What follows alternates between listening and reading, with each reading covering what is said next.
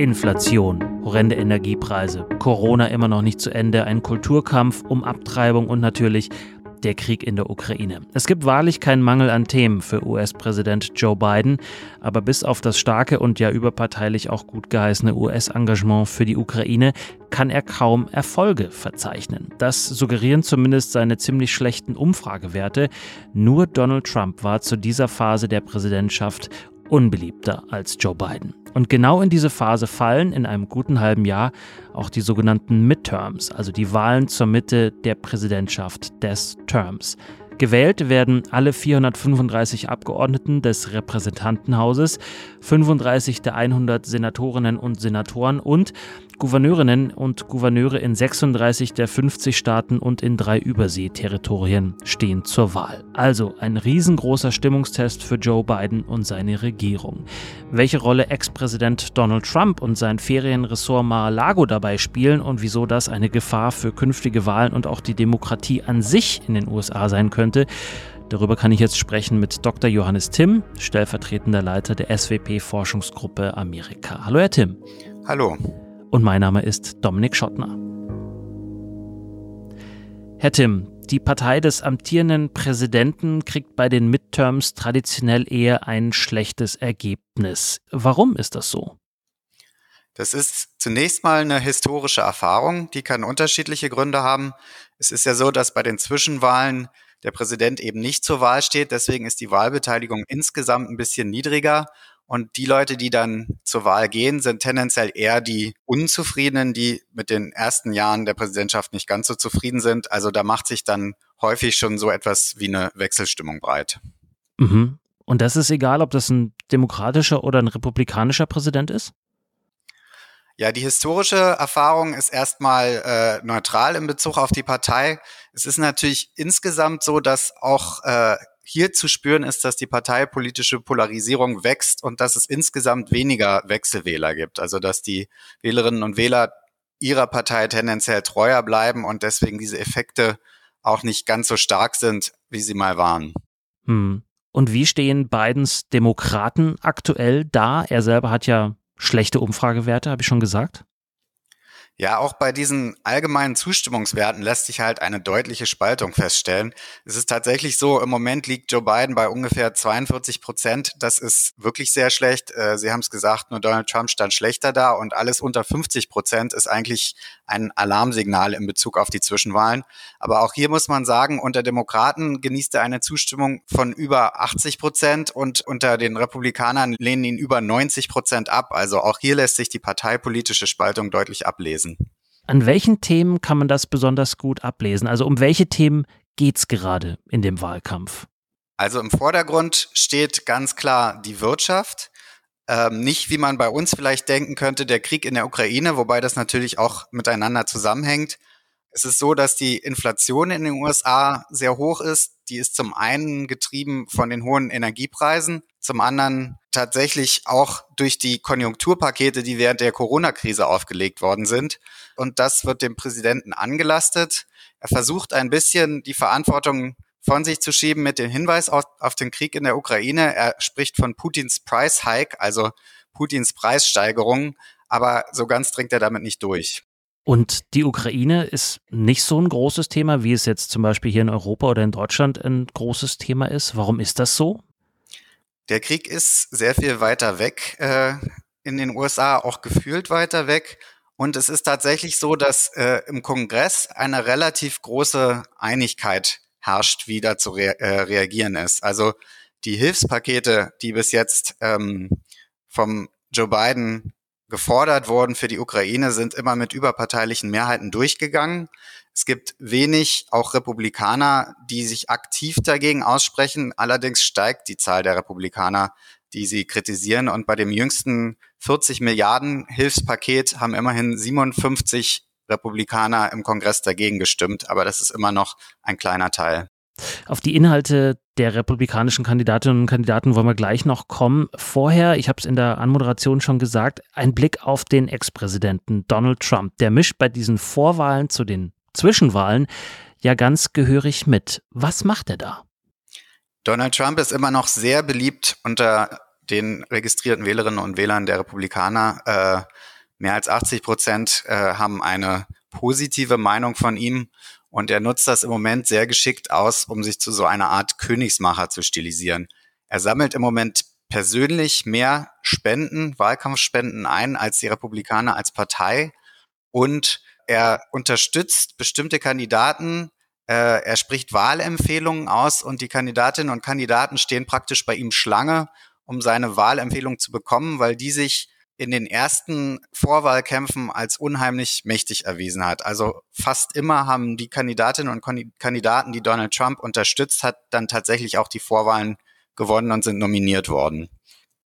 Diese sogenannten Endorsements, diese Wahlempfehlungen, wie geht das vor sich? Wie muss man sich das vorstellen? Also äh, schwört Trump die Menschen, die zu ihm kommen, auf ein bestimmtes Programm ein, auf seine Person ein? Müssten die sonst irgendetwas versprechen? Wie kann man sich diesen auch Akt des Endorsements vorstellen? Also es ist tatsächlich so, dass die Kandidatinnen und Kandidaten sich auf vielfältige Weise aktiv um diese Zustimmung bemühen. Das kann ganz unterschiedlich sein. Es kann sein, dass sie versuchen, ihn bei Wahlkampfveranstaltungen persönlich zu treffen. Es kann sein, dass sie versuchen, seine Aufmerksamkeit zu gewinnen durch Medienauftritte. Wenn sie dann erfolgreich sind, dann werden sie häufig tatsächlich nach Mar-a-Lago eingeladen, um vorzusprechen. Und es ist auch schon vorgekommen, dass äh, Gegenkandidaten nacheinander oder gleichzeitig äh, in Mar-a-Lago waren und um seine Zustimmung geworben haben. Der Litmus-Test für Trump ist tatsächlich die Frage, ob die Kandidatinnen und Kandidaten das Ergebnis der letzten Wahl, also die Präsidentschaftswahl von Joe Biden, als legitim anerkennen. Er unterstützt eigentlich nur Kandidatinnen und Kandidaten, die sagen, die letzte Wahl war gestohlen und eigentlich wäre Donald Trump der rechtmäßige Präsident. Und das ist eben auch so problematisch an diesen Endorsements. Das erinnert, wenn man sich das so anhört, ja durchaus an Donald Trumps frühere Karriere als Reality-TV-Star, wo er bei The Apprentice Menschen entweder angestellt, hire oder rausgeschmissen, äh, gefeiert, gefeuert hat. Welche Probleme bringt das mit sich für die Demokratie, auch aus demokratietheoretischer Sicht, wenn sich jemand auf diese Art und Weise in so einen Prozess einmischt? Ja, das ist ein zweifaches Problem. Zum einen ist ja Donald Trump kein Amtsinhaber mehr und ist auch nicht mehr demokratisch legitimiert. Und zum anderen ist er einfach ein extrem problematischer Charakter, wie wir ja in den vier Jahren Amtszeit festgestellt haben. Und gerade wenn natürlich die große Lüge dass die Wahl, die letzte Wahl gestohlen worden ist, zur Bedingung dafür gemacht wird, dass Kandidatinnen und Kandidaten über, unterstützt werden, dann führt das eben auch dazu, dass viele, die vielleicht von sich aus gar nicht daran glauben, also die durchaus eigentlich überzeugt wären, dass das Wahlergebnis gerechtfertigt ist, ihm nach dem Mund reden, so tun, als würden sie das Wahlergebnis nicht anerkennen und dann die große Lüge von der gestohlenen Wahl im Prinzip weiter verbreiten und der auch mehr Auftrieb verschaffen. Und das ist natürlich demokratietheoretisch und auch mit Blick auf zukünftige Wahlen höchst problematisch. Gab es denn aber auch Ausnahmen zu dieser Regel, dass ein Endorsement von Trump zum Sieg verhilft? Also eine klare Ausnahme war im Nominierungskampf für den Gouverneur von Nebraska. Da hat der Kandidat von Trump verloren. Da muss man aber wiederum auch dazu sagen, das war eben ein schwacher Kandidat, der ähm, mit äh, Vorwürfen von sexueller Belästigung konfrontiert war. Und insofern lässt sich daraus jetzt auch wiederum nicht schließen, dass Trump doch nicht so viel Einfluss hat, sondern in diesem einen Fall hat er eben daneben gelegen. Es gibt jetzt noch eine ganze Menge Feuerwehrkämpfe, die unmittelbar bevorstehen und danach wird man mehr wissen. Ich gehe mal davon aus, dass das Bild etwas gemischt sein wird. Aber insgesamt lässt sich nicht leugnen, dass das Endorsement von Trump eine riesige Rolle spielt. Im Fall von dem, der Senatskandidatur für Ohio hat er es geschafft, einen Kandidaten, der weit zurücklag, J.D. Vance, den manche vielleicht als Autor des Buches Hillbilly Elegy kennen, der lag weit zurück und äh, hat dann kurz vor der Vorwahl äh, die, die, das Endorsement von Donald Trump bekommen und ist tatsächlich noch an seinen beiden Konkurrenten vorbeigezogen. Obwohl er eigentlich vorher ziemlich anti-Trump war, muss man sagen, ne? Das kommt noch dazu. Also er war vor Trumps Wahl zum Präsidenten ein sogenannter Never Trumper. Er war sehr kritisch gegenüber Trump, hat im Prinzip in den letzten paar Jahren seine Position komplett geändert. Aber da ist Trump eben auch pragmatisch genug, populist genug um das Leuten nicht nachzutragen. Wenn sie sich dann klar zu ihm bekennen und loyal sind, dann unterstützt er sie eventuell trotzdem und in diesem Fall eben auch mit Erfolg. jenseits dieser Kernfrage, glaubst du, die Wahl zur Präsidentschaft war gefälscht oder nicht? Was sind die inhaltlichen Überschneidungen zwischen den Kandidatinnen und Kandidaten, die Donald Trump unterstützt? Sind die äh, konservativ oder sind die auch eher so pragmatisch, flexibel, wie bisweilen ja auch Donald Trump erschien? Also Trump hat ja während seines Wahlkampfs wirkte er pragmatisch, beziehungsweise er hat mit bestimmten äh, Orthodoxien der Republikaner insofern ge gebrochen, als er nicht so wirtschaftsliberal waren, wie die Wirtschaftspartei der Republikaner das vor ihm war, sondern eben eher diesen populistischen Kurs verfolgt hat und durchaus auch für äh, sozialstaatliche Maßnahmen eingetreten ist. Als äh, Regierungschef war er dann extrem konservativ, also sowohl was seine Wirtschaftspolitik angeht, die war eben pro Business, äh, steuersenkend, als auch was die sozialpolitischen Themen, also die sogenannten Kulturkampfthemen angeht, wo er eben sehr konservativ war. Und das kann man eigentlich auch für die von ihm unterstützten Kandidatinnen und Kandidaten sagen. Auch da gibt es welche, die waren in der Vergangenheit nicht stramm konservativ, aber jetzt zum Zeitpunkt, wo sie sich dann um das Endorsement von Trump bewerben, sind sie sehr stark konservativ und äh, wenn sie das nicht sind, wird ihnen das auch zum Vorwurf gemacht. Also der eine Kandidat äh, in Pennsylvania, Dr. Mehmet Oz, der hat eine etwas liberalere Vergangenheit und das wird jetzt äh, in diesem Wahlkampf in den Vorwahlen gegen ihn verwendet und schadet ihm auch. Hm. Mit diesen Endorsements verfolgt Donald Trump ja aber noch ein ganz anderes Ziel. Er möchte Einfluss nehmen auf die Art und Weise, wie überhaupt gewählt wird, wie Wahlen durchgeführt werden. Kann man das kurz erklären? Manche sagen, dass die Kampagne der letzten Präsidentschaftswahl praktisch nur ein Warmlaufen war für die nächste Präsidentschaftswahl. Und amerikanische Wahlen sind ja unglaublich kompliziert und bestehen im Prinzip aus 50 Einzelwahlen, die in den einzelnen Bundesstaaten durchgeführt werden, teilweise nach unterschiedlichen Regeln.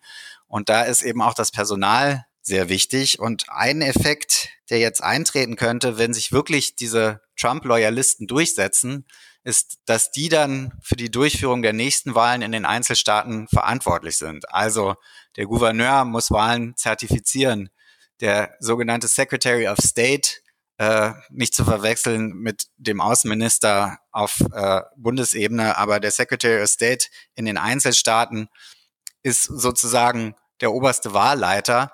Und wenn das Trump-Loyalisten sind, die sozusagen das Ergebnis der letzten Wahl nicht anerkennen, dann besteht auch die Gefahr, dass sie versuchen, die nächste Wahl zu beeinflussen. Also wir erinnern uns an den Fall Georgia, einer der ganz entscheidenden Swing States bei der letzten Wahl. Da hat Donald Trump bei dem Secretary of State von Georgia, Raffensperger, angerufen und hat gesagt, finde mir 11.000 Stimmen, damit ich den Staat Georgia gewinne. Und der ist aber standhaft geblieben. Äh, man möchte sich nicht so richtig vorstellen, wie das endet, wenn nächstes Mal da jemand sitzt, der wirklich loyal gegenüber Trump ist und nicht standhaft bleibt.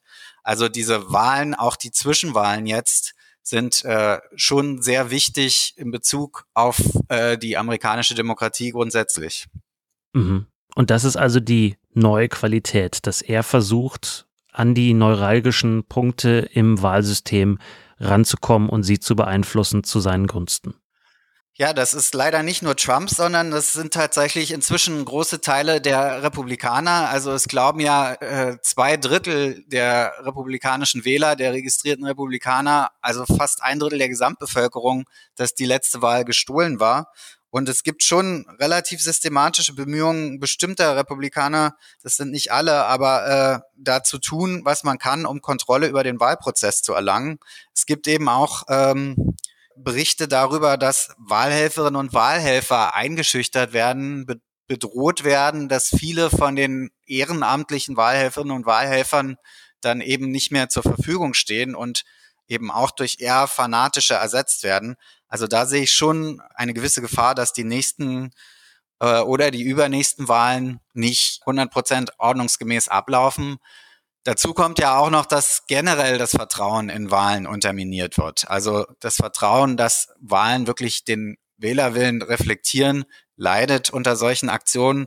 Und das betrifft sozusagen Wählerinnen und Wähler auf beiden Seiten, an beiden Parteien. Das setzt ja aber vor allem voraus, dass die republikanischen Kandidatinnen und Kandidaten die Wahl auch gewinnen, damit das umgesetzt werden kann. Da sind ja aber noch die Demokraten. Haben die denn in dieser Hinsicht eine weiße Weste oder versuchen die vielleicht auch die Art und Weise, wie gewählt wird, zu beeinflussen?